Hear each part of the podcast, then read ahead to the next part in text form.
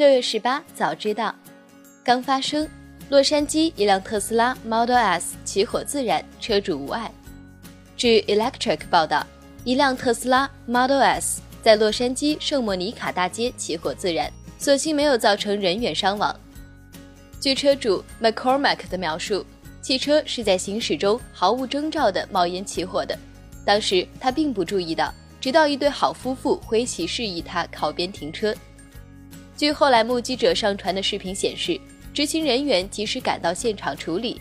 不过，当消防车呼啸赶到时，火势已经自行骤减。目前尚不清楚起火原因，但据现场照片来看，火势似乎是从车底底部电池组位置蔓延开来。特斯拉表示，正与相关部门一道着手分析事故原因。大公司，美国 ITC 称苹果侵犯高通专利。或指部分 iPhone 被禁。据路透社报道，近日，美国国际贸易委员会 （ITC） 的工作人员建议一名贸易法官裁定，苹果公司至少侵犯了芯片制造商高通的一项专利。此举可能导致部分 iPhone 被禁止进口到美国。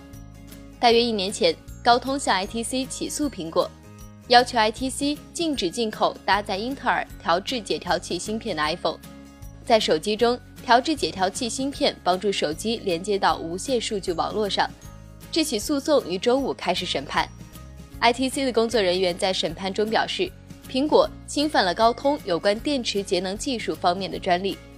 苹果在文件中表示，高通有选择地宣称其专利只针对搭载英特尔芯片组的苹果产品，这是试图利用 ITC 作为另一种机制，延续其非法获取的垄断地位。三星被判侵犯韩国技术学院专利，需支付四亿美元罚金。德克萨斯州联邦陪审团日前作出一项裁决，三星电子因侵犯韩国技术学院一项专利技术，为此需向后者支付高达四亿美元的赔偿。除三星外，另外两家芯片制造商高通公司和 Global Foundries 公司也被发现侵犯了这项专利技术。但上述两家公司没有被告知向韩国技术学院支付任何损害赔偿。据悉，韩国技术学院曾发起诉讼，指控三星电子侵犯了其鳍片晶体管技术 （FinFET） 制成工艺相关的专利技术。这项技术被认为是生产智能手机处理器的关键。Global Foundries 和三星利用了这一技术来制造芯片，而作为最大的手机芯片制造商。高通则是两家公司的客户，上述公司对此判决提出了联合辩护。三星的这一侵权行为被裁定为故意为之，这意味着法官可以将三星所需支付的赔偿金额增加到陪审团规定的三倍。软银将在印度投资太阳能项目，投资规模可达一千亿美元。据日本媒体报道，软银集团已经决定给印度的一个太阳能项目提供投资。投资金额在六百亿至一千亿美元之间。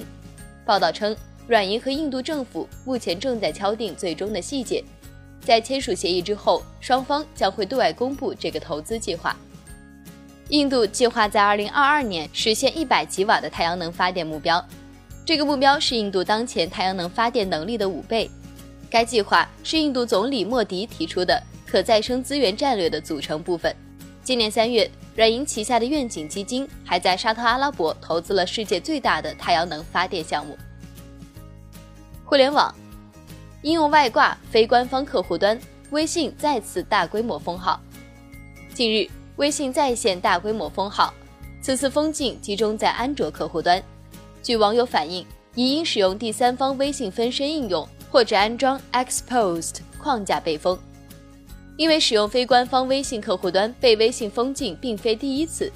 去年十二月二十二日，有大批网友在微博上反映自己的微信账号被封了，提示信息为该微信账号因使用非官方微信客户端被临时限制登录，若后续仍继续使用，将永久限制登录。杭州房管局约谈五八同城等三家网上房源发布平台，为规范相关企业的房源信息发布行为。维护消费者合法权益，针对杭州相关网上房源发布平台发布的信息存在失实情况，根据《关于加强房地产中介管理、促进行业健康发展的意见》等文件要求，近日，杭州市住保房管局联合市网信办约谈了安居客、五八同城、房天下等三家网上房源发布平台负责人。约谈强调，相关网上房源发布平台，一是按照谁经营谁负责的原则落实主体责任，二是要切实履行房源信息管理的义务，立即停止传输虚假房源信息。三是要建立完善各项管理制度，四是要依法依规经营平台，确保正确的市场导向，按照检查事项规定，对各自房地产产品板块进行整改，净化网络信息环境，并配合房地产主管部门开展对中介机构及其从业人员的监督管理工作。新米聊 App 正式发布，可用微信登录。根据小米官方消息，新米聊 App。在六月十六日零点发布，米聊曾是小米的第一款产品，今年也是米聊亮相八周年。在小米公司成立早期，米聊可以算作是小米三驾马车中的一大产品，与 iPhone 上的 iMessage 类似，都是基于网络的 IM 工具，并且早期更是经常被拿来和腾讯的微信进行比较。新米聊 App 优化了聊天的交互，扩展了广播的内容。同时还加入了趣味的小游戏，还在登录方式中更是添加了微信、QQ、微博等选项。苹果可能将继续生产 LCD 屏幕 iPhone。一位接近苹果供应链的消息人士透露，苹果将于今年秋天发布新款的 iPhone。该公司预计，明年手机的销售营收中，LCD 屏幕型号依旧将会占据绝大部分，至少其营收占比将会超过分析师的预期。因此，该公司计划在新款 iPhone 中依旧保留使用 LCD 屏幕的型号。据国外媒体报道，苹果将会继续生产使用 LCD 屏幕的 iPhone，原因是当前消费者在购买手机时，对于设备的售价依然比较敏感。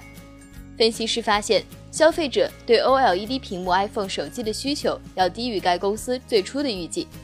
目前，能够提供 OLED 屏幕的厂商。只有三星和 LG 两家企业。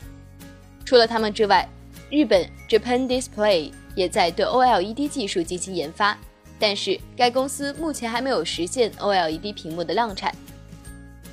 新产品，苏宁无人车民企在北京开始运营，配送范围三公里。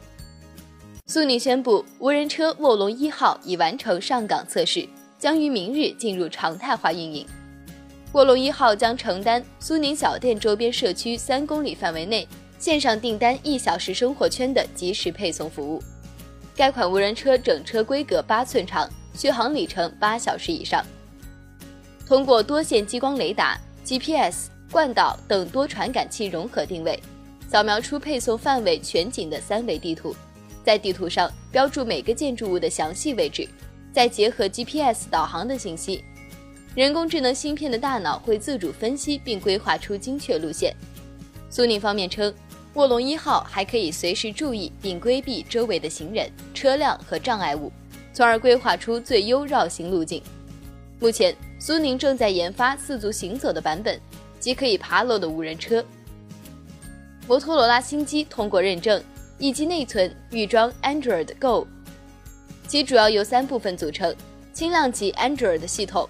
Google Go 系统自带应用以及专为入门设备设计的 Google Play Store，它的意义在于让入门设备保持一定的系统更新，同时又不会过度消耗低端硬件资源。一个彩蛋：任天堂遭遇炸弹威胁，粉丝不满游戏被下架。在刚刚过去的一三展会上，微软、索尼、任天堂等诸多游戏公司都公布了自家未来的新游阵容。不过，看上去任天堂的粉丝并不是很满意。今天早上，美国纽约任天堂中心发现了一份标题为“炸弹威胁”的电子邮件。纽约警察局已经确认了这一消息。